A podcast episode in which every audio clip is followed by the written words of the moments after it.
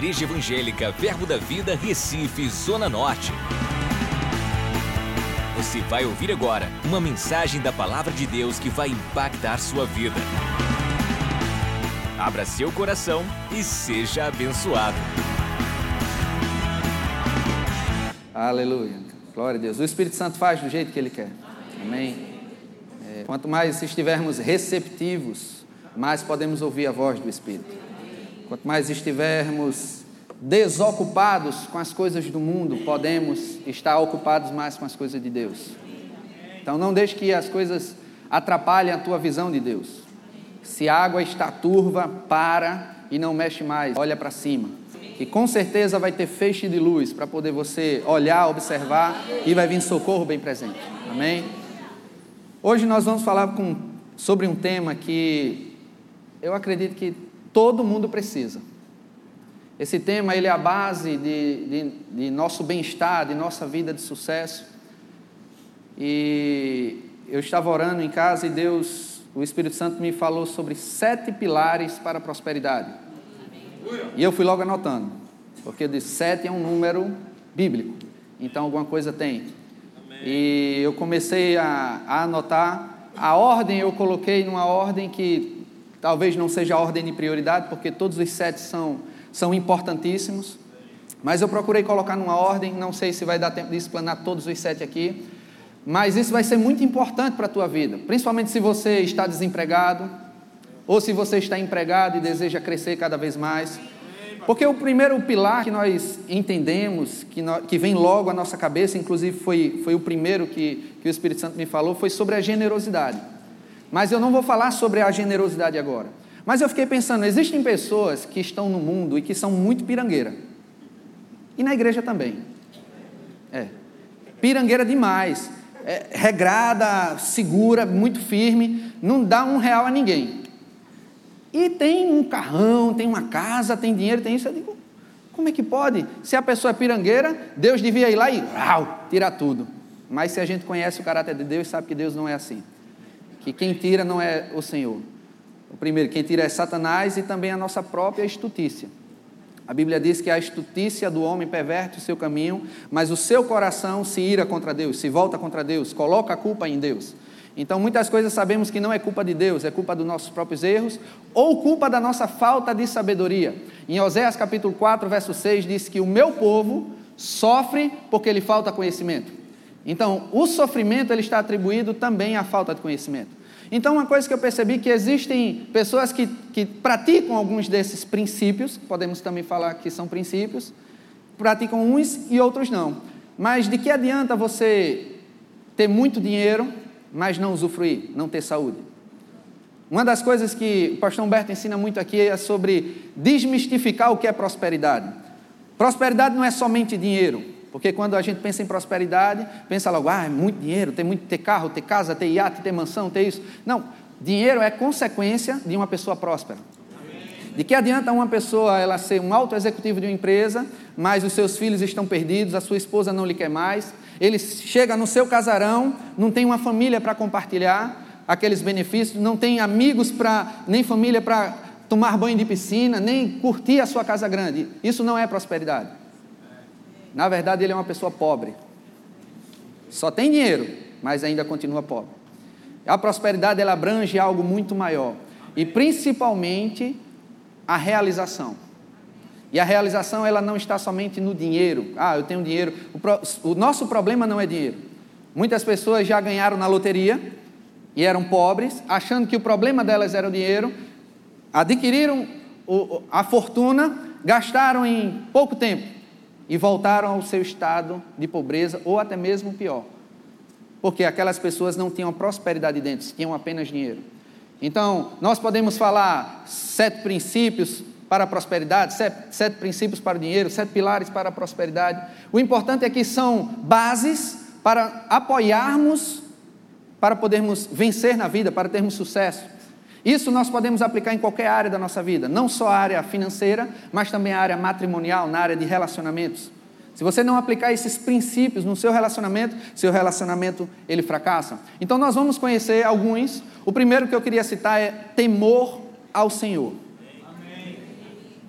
Eu fiz questão de colocar esse como primeiro, porque existem pessoas tendo sucesso e não temem a Deus, são até ateus. Mas o temor ao Senhor, o que é que ele traz para a gente? Ele traz uma base de segurança, traz também paz. A Bíblia diz em Provérbios 10, 7, coloca aí, mídia, por favor.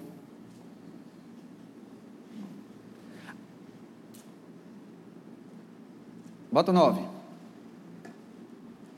10, 9.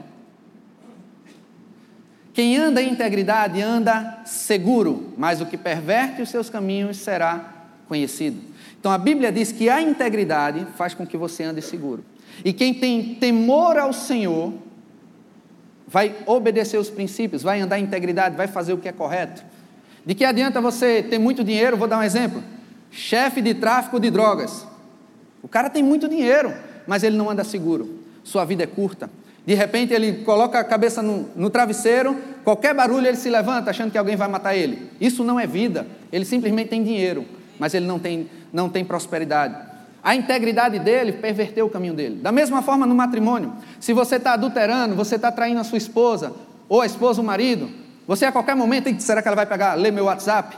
Será que ela vai ver isso, vai ver aquilo? Anda inseguro, a Bíblia diz que o salário do pecado é a morte. Então, se você se envolver com o pecado, você vai estar gerando morte para a sua vida. Não só a morte física, mas também a morte de sonhos, a morte de seu casamento, a morte de, de, de coisas na sua vida. Até a educação dos seus filhos. Seus filhos podem é, desandar na vida, ter uma vida errada, porque você não foi um, um referencial. Então, o temor ao Senhor lhe coloca num ambiente de segurança onde você se estabelece e o que sai de você vai trazer vida para as pessoas. E o temor do Senhor vai lhe trazer paz, vai lhe trazer alegria. Pessoas acham que o dinheiro vai trazer problema. Não, não traz. Dinheiro resolve problema. Sabe quando é que o dinheiro traz problema? Quando você não tem o Senhor. Porque você começa a, a, a ser atraído por pessoas interesseiras. Aí se resolve, sabe como é que resolve pessoas interesseiras? Dizendo não. Simples. Ah, o problema é pessoa interessante. Não, o problema é segurança, vamos sequestrar. A Bíblia diz que os anjos do Senhor acampam-se ao redor daqueles que o temem e os livra. Então o temor do Senhor vai lhe trazer segurança. O temor do Senhor vai fazer com que você segue, que, que as pessoas ficam, é, não lhe enxerguem para querer lhe causar um mal, porque você vai ficar em um ambiente seguro. Então, se você não se apoiar no temor do Senhor, você não tiver o temor do Senhor, você vai, vai andar por caminhos que tudo que você construir pode desmoronar. Então, o primeiro pilar para nós nos estabelecermos em prosperidade é temer ao Senhor. Em 2 Crônicas, capítulo 20, verso 20, coloca aí, por favor, Mídia.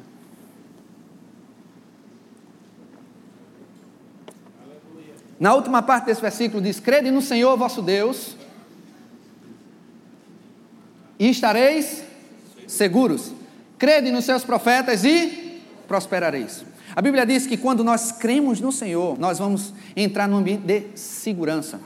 O crer não é só saber de qual os dez mandamentos, não é saber de qual que ah, não pode roubar, matar e, e se prostituir, adulterar. Não, não é só isso. Crer no Senhor é você também andar no que você está crendo.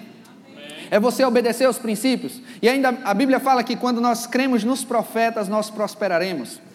Então vamos falar, profeta, ah, so, somente o, o, o, o que tem a unção profética?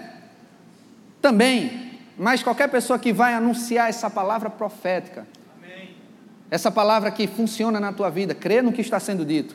Qualquer pessoa que vier subir a esse púlpito aqui, falar palavras de Deus, recebe aquilo porque você vai prosperar.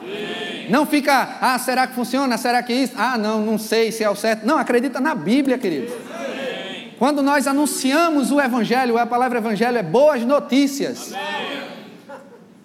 Quando você sai para anunciar o Evangelho, pode saber que você está carregando uma arma poderosa para fazer as pessoas prosperarem. Você chega, bate numa casa, só tem confusão. Aí você diz: Eu estou aqui com a resposta. O que eu carrego aqui vai trazer restauração para tua família, vai trazer prosperidade para tua casa. Então, quando nós acreditamos nos anunciadores do Evangelho, nós vamos crer, nós vamos prosperar. Então, essa base é muito importante. Se você está levando uma vida afastada de Deus, Saiba de uma coisa: tudo que você está construindo vai por água abaixo. Você pode até morrer rico, cheio de dinheiro, mas sabe de uma coisa? Você não vai levar nada. vai levar nada. De que adianta viver angustiado, cheio de dinheiro? Não. Deus quer que nós venhamos a, a estar bem. A Bíblia diz em João 10, 10: o ladrão vem para matar, roubar e destruir. Mas Jesus ele veio para que nós venhamos a ter vida e vida em abundância. Não é sobrevivência. Jesus não veio aqui nos dar somente uma sobrevivência, aguentar o máximo que pode até ir para os céus e, ai, graças a Deus, terminou minha jornada massacrante na terra, porque a terra é só para os ímpios, porque a terra, não, a terra é para os filhos de Deus. O problema é que corromperam, mas vai haver uma restauração na volta de Jesus Cristo. Mas enquanto isso, nós estamos aqui exercendo o domínio. O, o mundo, a Bíblia diz, jaz no maligno, ou seja, está morto no maligno, está sobre a, sobre a influência do mal. O mundo, não eu. Então, aonde eu chego, vai haver luz. Se está trevas, quando chega a minha presença, vai haver luz. E como é que você carrega essa presença? Com temor ao Senhor. Em Provérbios capítulo 1, no verso 7.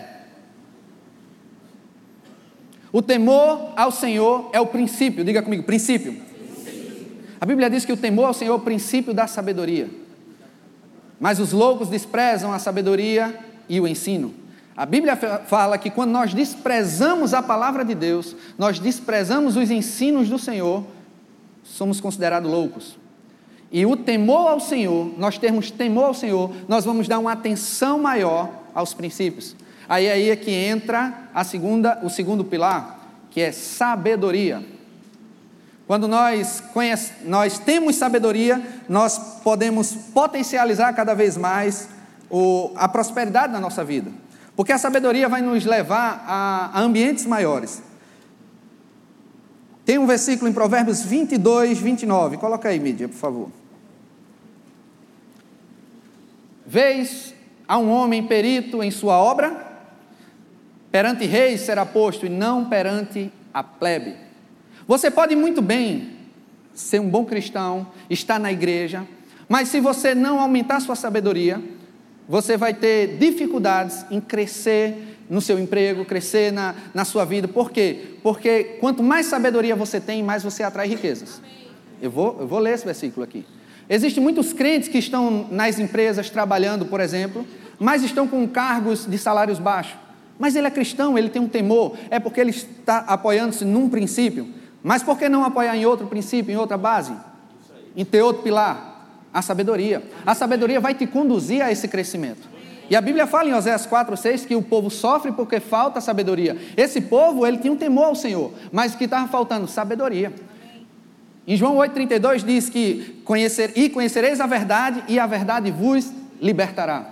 Então sabemos que onde existe conhecimento, existe libertação. Se algo aflige a sua vida, se algo lhe traz dificuldades, lhe traz desânimo, quando entra sabedoria, quando entra conhecimento, a sua vida vai mudar.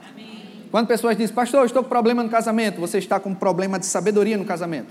Não está sabendo lidar com sua esposa, não está sabendo lidar com seu marido. Quando entra a sabedoria, melhora tudo. Eu estava lembrando o testemunho do, de, de um irmão daqui da igreja, ele disse, pastor, disse para um dos pastores nossos, a escola de casais foi algo extra, extraordinário para a minha vida, salvou meu casamento. Como é que a escola de casais salvou o casamento? Porque a gente estava dando uma rosa, aí você botou a rosa dentro de casa e a rosa deu aquela energia no seu lar? Ah, não, foi a oração dos pastores lá que estavam ministrando, orou e pum, um passe de mágica, meu casamento se transformou. Não! Foi o conhecimento adquirido na escola de casais. Então, aquela sabedoria adquirida fez com que o casamento tivesse sucesso. Então, não podemos desprezar a sabedoria. Em Provérbios capítulo 3, a partir do verso, acredito que 11, coloca aí, mídia, por favor.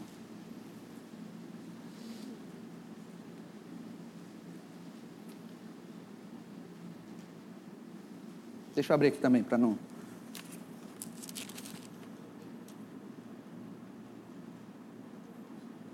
13. 3,13. Feliz o homem que acha sabedoria e o homem que adquire conhecimento. Feliz quando você acha sabedoria. Então está triste, vá atrás de conhecimento. Quando você vai atrás de sabedoria, você aumenta a sua alegria. Por quê? Porque as coisas começam a dar certo. E ainda diz mais no 14: porque melhor é o lucro que ela dá do que a prata, melhor a sua renda do que o ouro mais fino. Mais preciosa é do que pérolas, e tudo o que podes desejar não é comparável a ela. O que nós precisamos não é dinheiro, a Bíblia diz ali, é sabedoria. Sabedoria é mais preciosa do que qualquer coisa, ouro, prata, pérolas. Quando você acha a sabedoria, sabe o que a sabedoria vai fazer? Vai lhe conduzir a tudo isso. Provérbios capítulo 8. Provérbios capítulo 8 eu gosto demais. Ele fala muito sobre sabedoria. E eu queria ler alguns versículos com você. Provérbios capítulo 8, verso 11.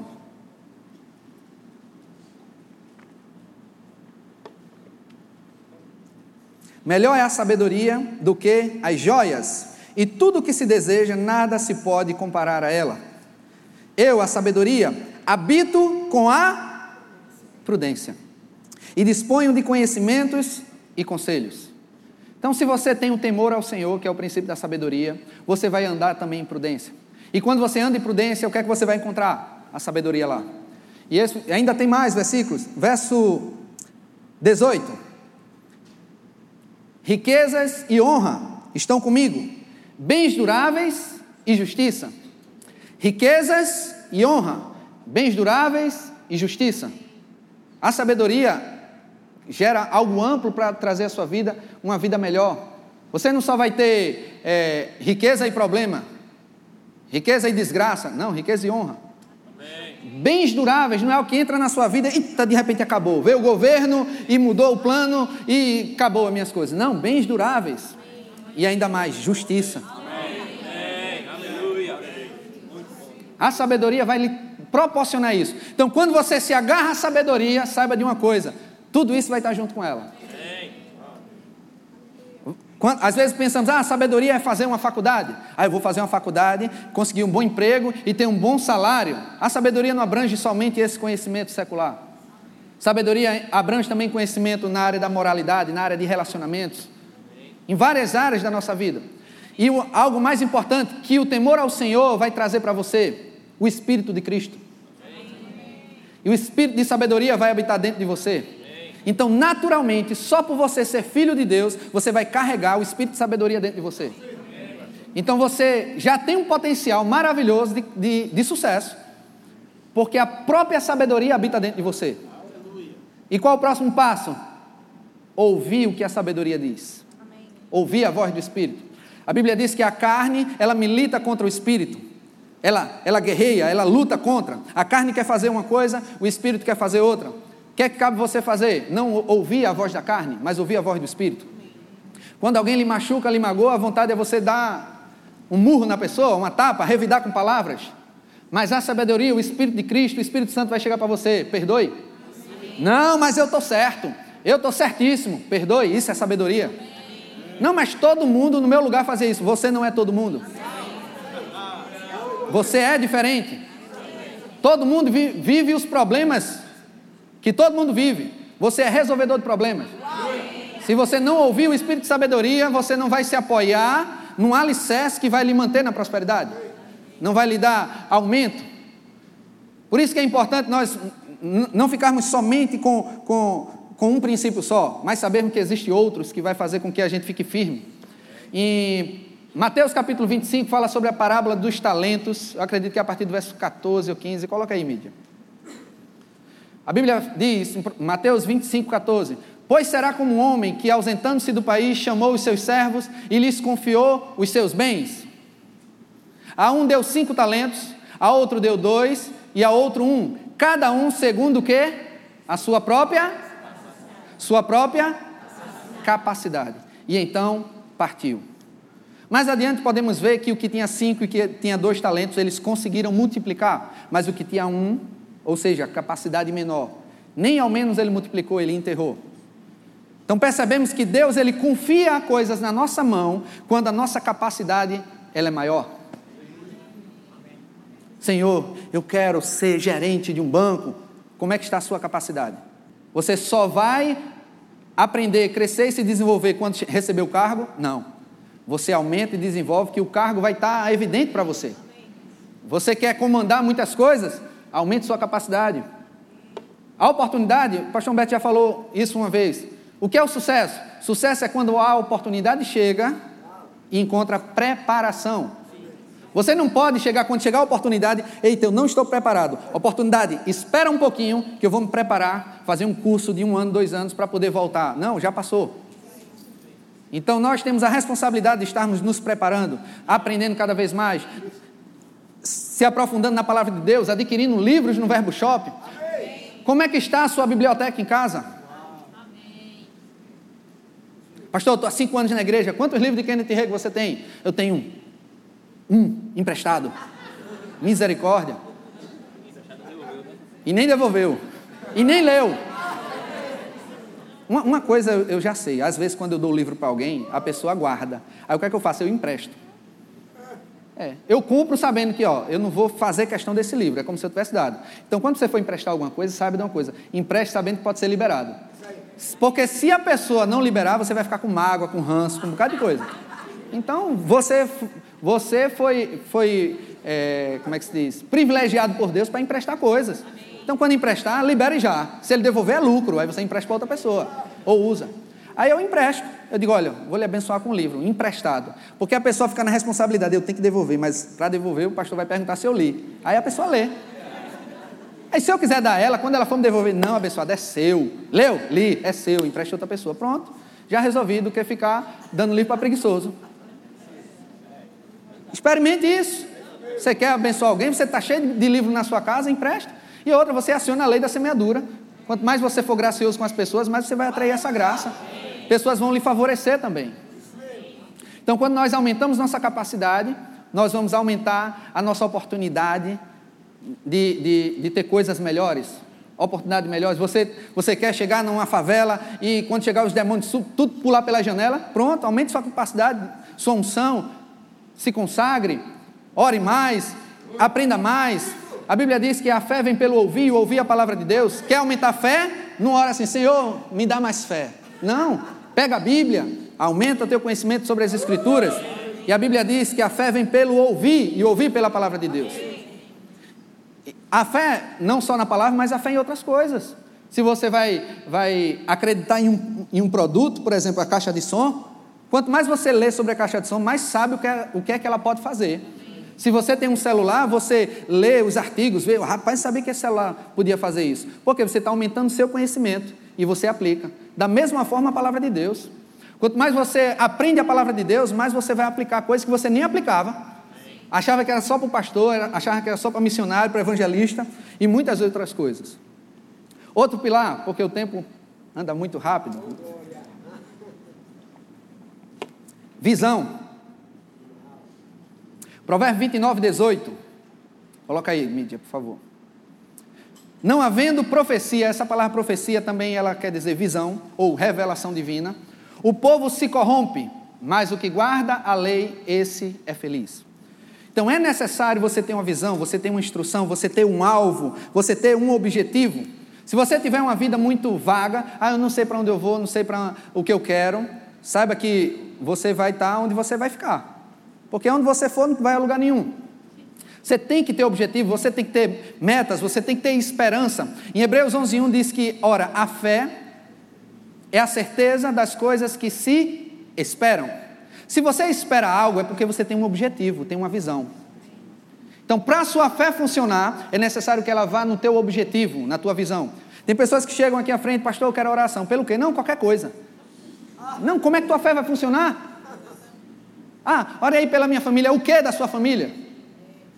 Isso você pode aplicar em várias áreas da sua vida, tanto na sua vida espiritual, na sua vida matrimonial, mas o seu objetivo ele tem que ser específico. Quanto mais específico, mais fácil você canalizar força e canalizar energia. Porque se não for específico, você vai estar gastando energia em várias coisas. Mas quanto mais você tiver foco, mais aquilo vai aumentar na tua vida. Então, o terceiro pilar podemos chamar de visão. Porque se você, você pode ter várias coisas, mas não tem um objetivo, como é que você vai chegar lá? Então a visão é importante. E, e tem pessoas que, ah, pastor, eu não sei o que é que eu posso, mas quando você vai adquirindo sabedoria, você vai vendo as possibilidades. Eita, eu posso chegar lá. Tem essa possibilidade. Eu não conhecia aquilo, mas eu posso chegar lá. Isso você coloca a sua fé em funcionamento. Da mesma forma, quando a igreja coloca, propõe situações de, de, de ofertas aqui na igreja, por exemplo, a oferta de, de aniversário, eu não sabia que eu poderia chegar a isso. Será que eu vou poder? Você coloca um alvo. Eu vou pegar o envelope tal, porque esse alvo eu, eu, eu acredito que eu vou chegar. Então, quando você foca naquele alvo, você vai chegar nele. E existem alguns cuidados que a gente tem que ter com, as, com, os nossos objetivos. Qual cuidado? Primeiro, um objetivo seu ele tem que ser falado de forma positiva. Eu vou abranger vários, vários objetivos aqui, porque você tem metas pessoais, você tem sonhos, você pode traçar vários objetivos. Mas, por exemplo, a pessoa disse: Ah, eu não quero engordar. Mude o objetivo para eu quero emagrecer. Ah, eu não quero comer chocolate. Aí você vai no chocolate, ai meu Deus do céu, eu não aguento. Eu não quero mais ver pornografia. Ah, pastor, eu não quero ver, eu não quero ver. Meu objetivo é não quero. Começa a mudar essas palavras negativas para algo positivo. Por quê? Porque existe um sistema límbico no nosso cérebro que ele processa informações literalmente. Por exemplo, vou dar esse exemplo é muito comum. Não pense agora, não pense num elefante cor-de-rosa com bolinha amarela. Não pense. Pastor, eu pensei. Por quê? Porque você só fica pensando. E o que, é que a Bíblia diz em Filipenses 4,8? Tudo que é puro, tudo que é honesto, tudo que é lícito, tudo que é amável, se há louvor nisso, se há boa fama, isso ocupe o vosso pensamento. Você tem que substituir por, por outros pensamentos. Não é disso, não pense nas coisas erradas. Não, o, o certo é pensar nas coisas certas. Então, se você tem um objetivo, procure um objetivo de forma positiva. E isso vai lhe ajudar a viver uma vida de falar coisas certas. Porque a Bíblia diz que nós estamos enredados com as palavras da nossa boca. Então, se nós estamos acostumados a falar certo, nós vamos atrair as coisas certas. A Bíblia diz também que morte e vida estão no poder da língua. Aquele que bem utiliza, come do seu fruto. Quantas vezes tem pessoas que dizem, pastor, não está dando meu negócio, não está dando certo, minha família está isso, está aquilo outro. Por quê? Porque ele só fala nisso. Quando olha para o marido, ah, meu marido é um desgraçado, meu marido é isso, é uma peste. Eu não quero que meu marido seja grosso, não quero que seja grosso, não quero. Não, tire o grosso, diga, meu marido é uma benção, meu marido é um lorde.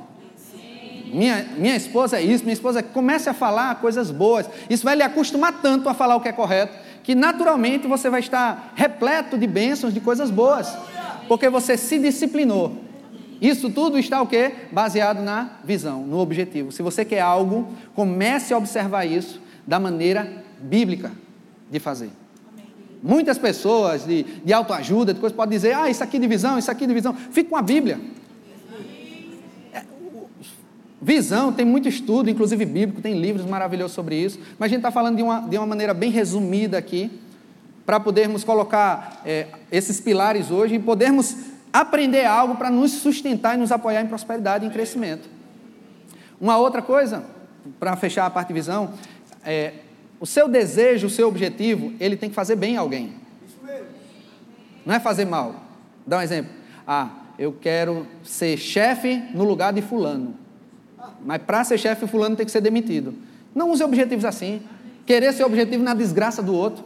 Ah, eu quero que meu, aquele meu vizinho da empresa venha falir para poder eu vender mais. Não! Coloque seu objetivo no bem, que você cresça e ajude seu vizinho. Tem que ser assim, não é esperar a desgraça dos outros. uma vez o Espírito Santo me deu uma frase que disse que quando o seu irmão ele diminui, você não cresceu. Você está no mesmo local. Então não peça para os outros diminuir, mas sim para você aumentar. Próximo pilar: relacionamento. O primeiro relacionamento que nós devemos ter é com Deus. Né? Primeiro relacionamento. A Bíblia diz que aquele que se isola insurge-se contra a própria sabedoria. Você não deve andar isolado, não deve excluir pessoas. Tem pessoas que dizem: Ah, eu não confio mais em ninguém. Desculpa a expressão, você está sendo besta. Aprenda a confiar, aprenda a dar a outra face. Porque se você se isolar disso, você vai viver uma vida. Como é que pode ser?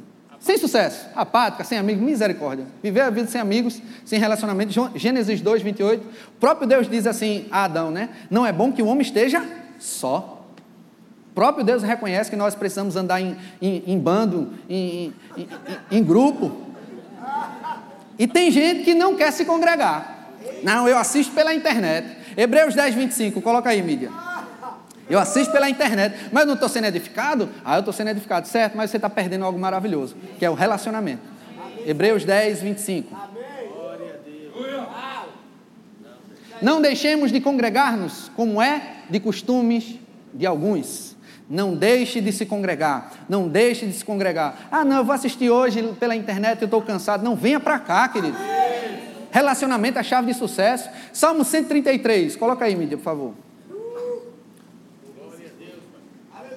Salmo 133. Verso 1. É porque só tem quatro, é rapidinho. Ó oh, como, oh, como é bom e agradável viverem unidos os irmãos. Verso 2.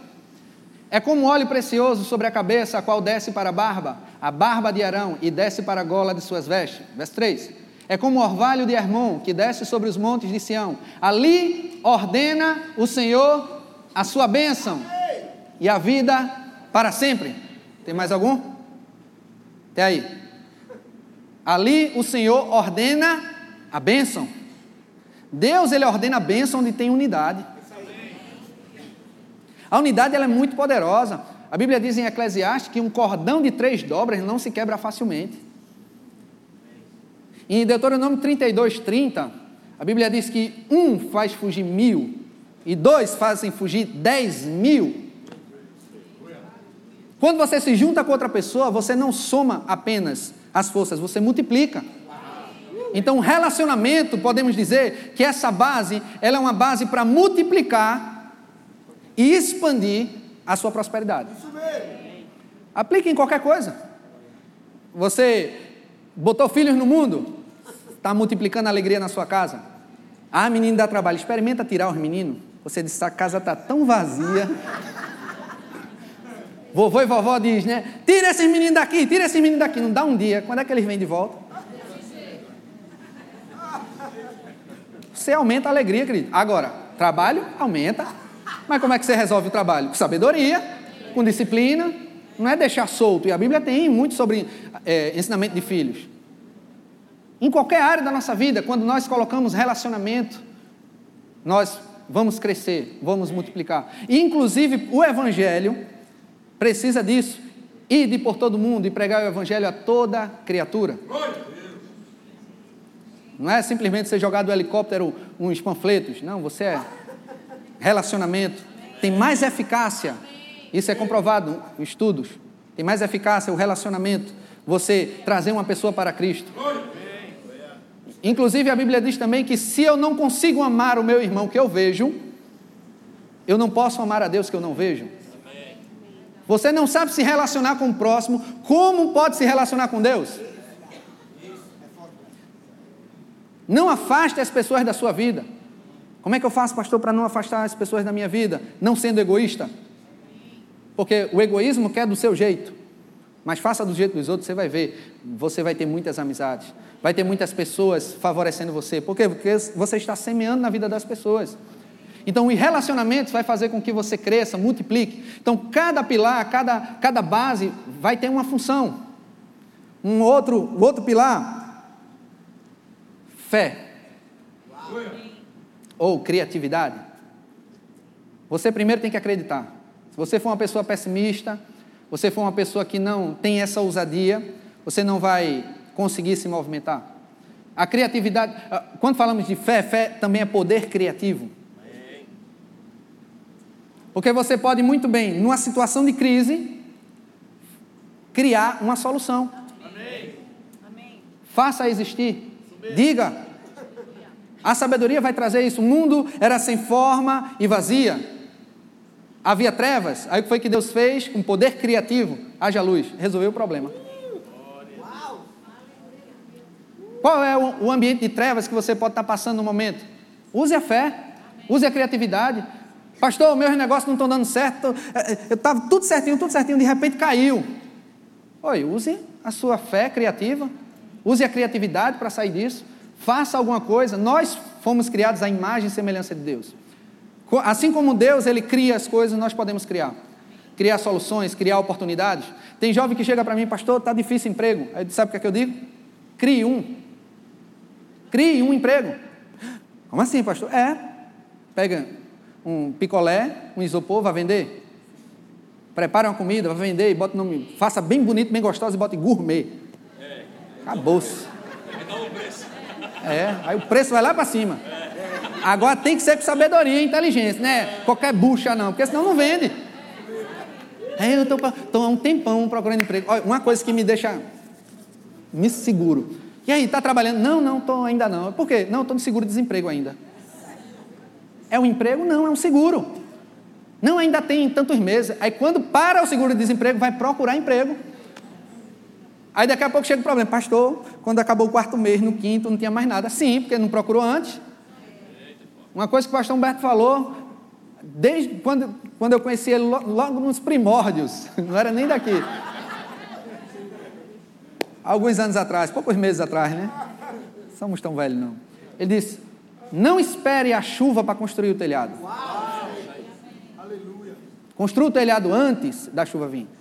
Então é preparação. Se prepare. Nós temos essa capacidade de crescer, de evoluir. O que não podemos é ficar parado. Nós somos filhos de Deus criativos. Aonde você vê um problema, sabe o que é um filho, o que, é que nós devemos ver como filho de Deus? Oportunidade. Por trás de todo problema existe recompensa. Davi, quando foi deparado com um gigante, o que foi que ele viu? O que ninguém viu.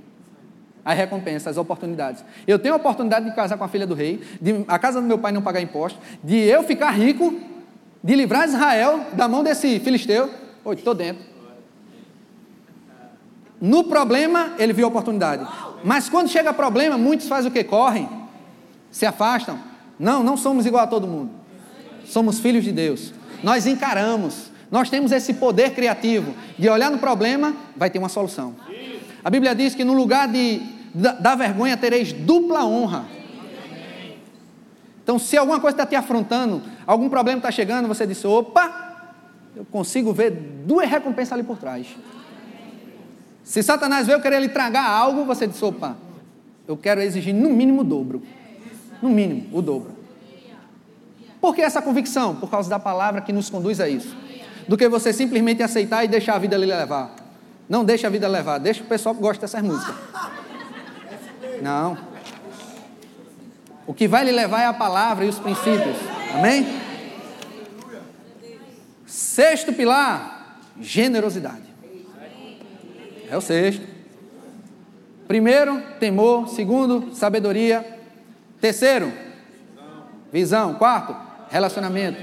Quinto, fé. Sexto, generosidade. A generosidade, queridos, é o lubrificante. É a base, é o princípio base de tudo. Não tem aquelas receitas que não pode faltar um ingrediente? Pronto, é a generosidade. Você pode até ser pirangueiro, mas é como se aquele que você está usufruindo é uma massa solada, não tem prazer. Você faz com muita força. O seu machado é, é enferrujado. Você bota muita força, a prosperidade deixa fluir rápido. A graça aumenta cada vez mais.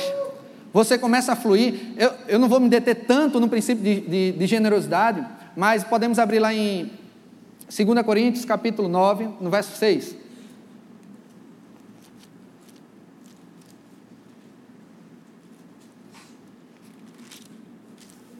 Diz assim: Isto afirma: aquele que semeia pouco, pouco também se fará. E o que semeia com fartura, com abundância, também se fará. É um princípio básico: tudo que você semeia, você colhe. Lembrando que o tamanho da sua semente, ela não vai ser igual à sua colheita, a colheita é sempre maior. Então, quando nos desprendemos de algo, nós diminuímos a nossa força dos resultados, para não ficar um por um. Quando ativamos a lei da semeadura, as coisas começam a fluir com mais facilidade. Aquilo que eu semeei, ah, eu semeei 100, aí só vai voltar 100, não volta 100 não, queridos, volta muito mais. Porque é um princípio espiritual, da mesma forma que funciona como uma semente, um pé de feijão, vai funcionar também com a, a tua semente, tuas finanças. Até mesmo, é, não só esse tipo de semente, dinheiro, mas alegria, sorriso, paz, companhia, oração, ouvido, você ouvir uma pessoa, você vai trair tanta coisa boa, mas quando você começa a reter e comer a semente, você não consegue deslanchar. E o outro versículo, Provérbios capítulo 11, 24. 11, 24.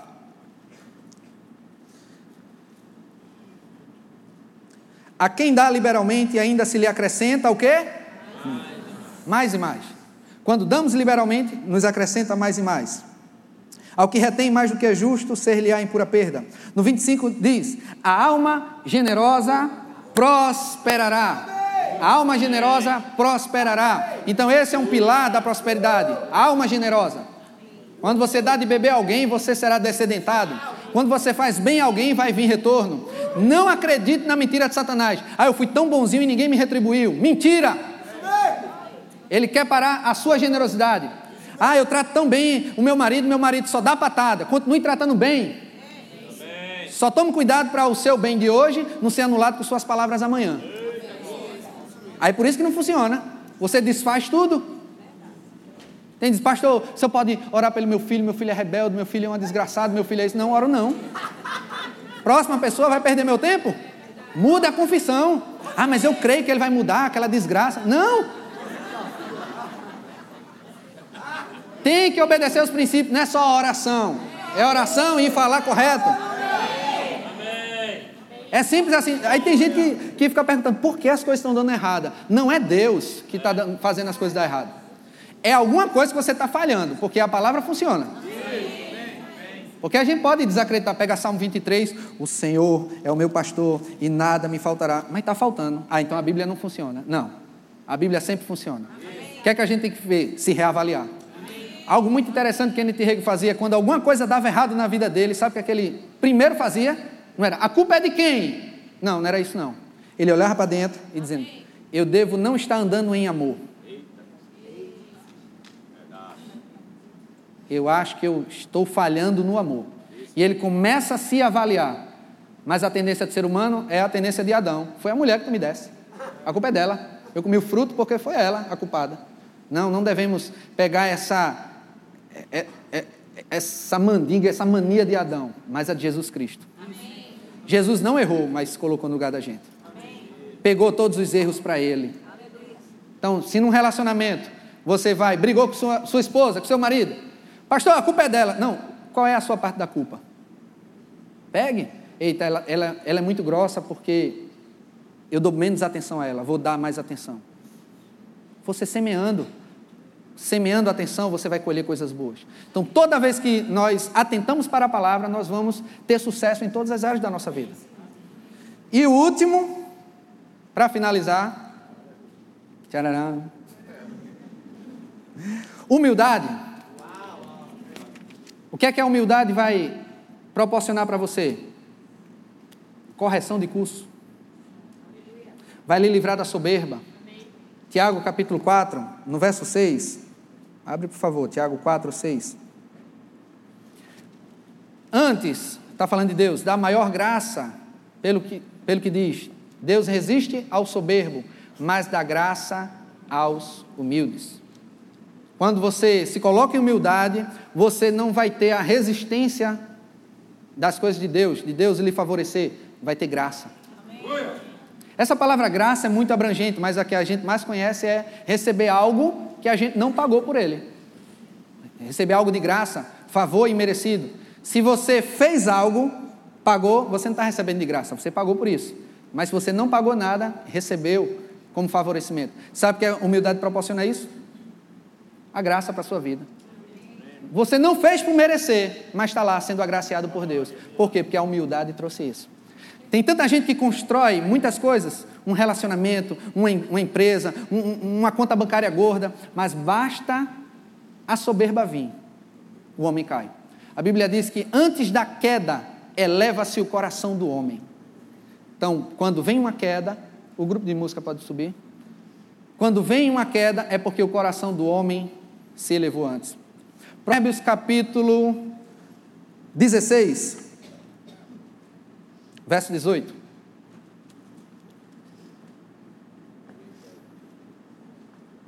Provérbios 16, 18. Diz assim: A soberba precede a ruína e o espírito a queda. Devemos ter cuidado com a soberba, com querer estar certo, mas sempre se submeter com humildade. Você descobre a andar em humildade quando você está certo e as pessoas reclamam com você. Porque você quer subir em cima da sua razão mas devemos nos exercitar. está sempre nos submetendo. Até o serviço aqui na igreja nos faz andar em humildade. Porque você chega no trânsito, você é formado, tem diploma, está lá dizendo, irmão, bota o carro aqui. Eu quero. Aí você dá vontade, murrinha. Aí você submete e ele vai dizer, ele não acha que eu sou policial, pode ser até um policial, vai me desrespeitando. Não, você está se submetendo, aquele está em crescimento. Ore por ele, abençoe a vida dele, dê um livro a ele sobre o pecado do orgulho, sei lá, qualquer coisa. A recompensa da honra. Se uma pessoa faz mal para você, existe uma dica extraordinária. Presentei essa pessoa. É o melhor remédio. É. Se eu receber presente, eu já sei, tava com raiva de mim. Mas, mas você dê presente também às pessoas que você honra. Pode tocar um instrumento. Então, quando você está com raiva de alguém, use os princípios. Sabe qual é o metiolato que cura? Oferta. Oferta na vida da pessoa. Aquela dor, aquele ranço, começa a sair. A Bíblia diz que o presente ele alarga caminhos. Às vezes você não tem uma aproximação com seu pai, que ele é distante. A ele que venha primeiro. Não, vai lá e dá um presente a ele. Aí você estreitou mais o caminho com ele. Aí vai lá, dá outro presente, estreitou. Dá outro presente, estreitou, estreitou, estreitou. De repente está lá. Uma comunhão que você nem imaginava. Mas enquanto você esperava ele, não dava certo. Mas quando aplica os princípios da palavra, começa a fluir. Começa a prosperar no relacionamento, começa a prosperar nas suas finanças, começa a prosperar no seu emprego. E o último versículo que eu queria fechar com esse. Provérbios 6, 23.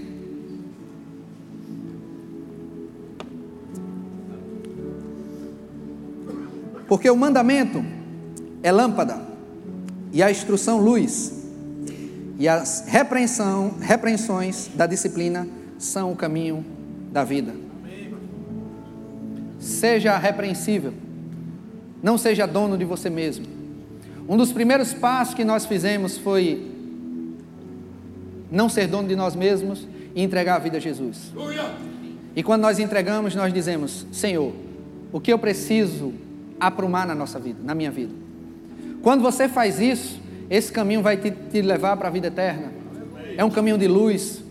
É um caminho onde não vai estar escurecido, você não vai saber onde pisar, você vai saber onde pisar, porque lâmpada para os meus pés e luz para o meu caminho é a palavra de Deus.